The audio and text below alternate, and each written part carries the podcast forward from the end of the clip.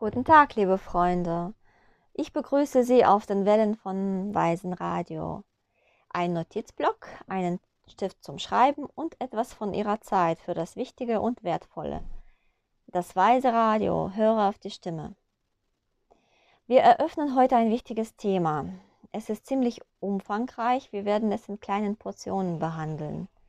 Das Thema lautet, wie verzeiht man sich Fehler aus der Vergangenheit? Also Teil 1 heißt Selbstmissbrauch.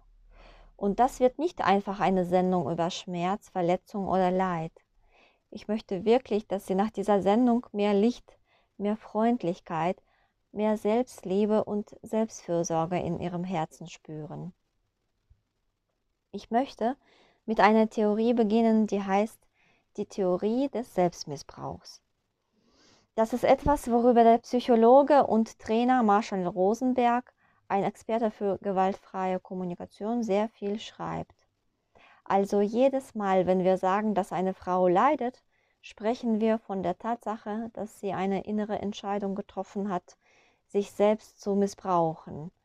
Dies gilt auch für Männer. Und dann stellt sich die Frage, was bedeutet Selbstmissbrauch? Da gibt es drei Marker, die Ihnen sagen, dass sie sich selbst missbrauchen. Der erste Marker ist die Schlafunregelmäßigkeit. Dies ist der Fall, wenn Sie aus verschiedenen Gründen nicht in der Lage sind, Ihren Schlaf zu organisieren. Und wenn ein Mensch nicht in der Lage ist, seinen Schlaf zu organisieren, dann treten in der Regel Schlafprobleme auch bei den Partnern, den Kindern, in der Familie, bei den Freunden, bei den Menschen in seiner Umgebung auf. Mit anderen Worten, ein Schlafmangel ist im Wesentlichen gleichbedeutend mit dem Übergang von einem produktiven Zustand in einen unproduktiven Zustand. Wenn Ihnen also jemand sagt, dass eine Schlafstörung vorliegt, ist das ein direkter Hinweis darauf, dass es wichtig ist, an der Selbstfürsorge zu arbeiten. Die zweite Art des Selbstmissbrauchs ist eine Art, die wir alle professionell beherrschen, Essstörungen.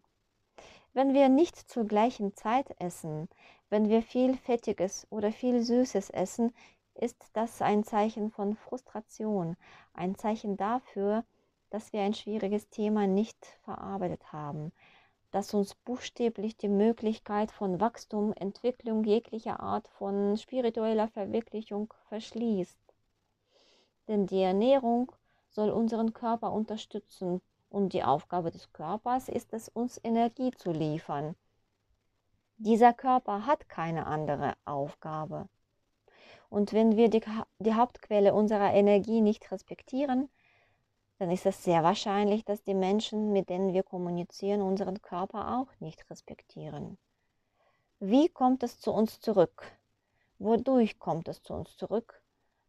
Nun durch die Tatsache, dass die Menschen uns am Schlafen hindern, Menschen uns am Essen hindern, uns ungesundes Essen bringen. Wir geraten in Situationen, in denen unser Essen mit einigen Problemen verbunden wird und oft sind es gesundheitliche Probleme. Es ist sehr wichtig zu lernen, mitfühlender zu essen. Nun, das dritte Symptom des Selbstmissbrauchs ist die Unfähigkeit, mein Geben zu genießen. Das heißt, wenn ich es nicht genießen kann, meinen Kindern, meinen Partnern, meinen Eltern, dem Vater und der Mutter zu dienen. Wir sprechen von der aktiven Verletzung des Hauptprinzipien des Lebens, eines der Hauptprinzipien des Lebens dem Verständnis, dass Geben wichtiger ist als Nehmen. Und wenn bei uns dieser Knoten endlich platzt, dann verändern wir uns in diesem Moment buchstäblich, werden vollständiger, leichter, offener, irgendwie strahlender. Fortsetzung folgt. Bleiben Sie mit uns. Das Weise Radio ist ein Projekt, das unter der Inspiration der lieben Marina Selitzky entstanden ist.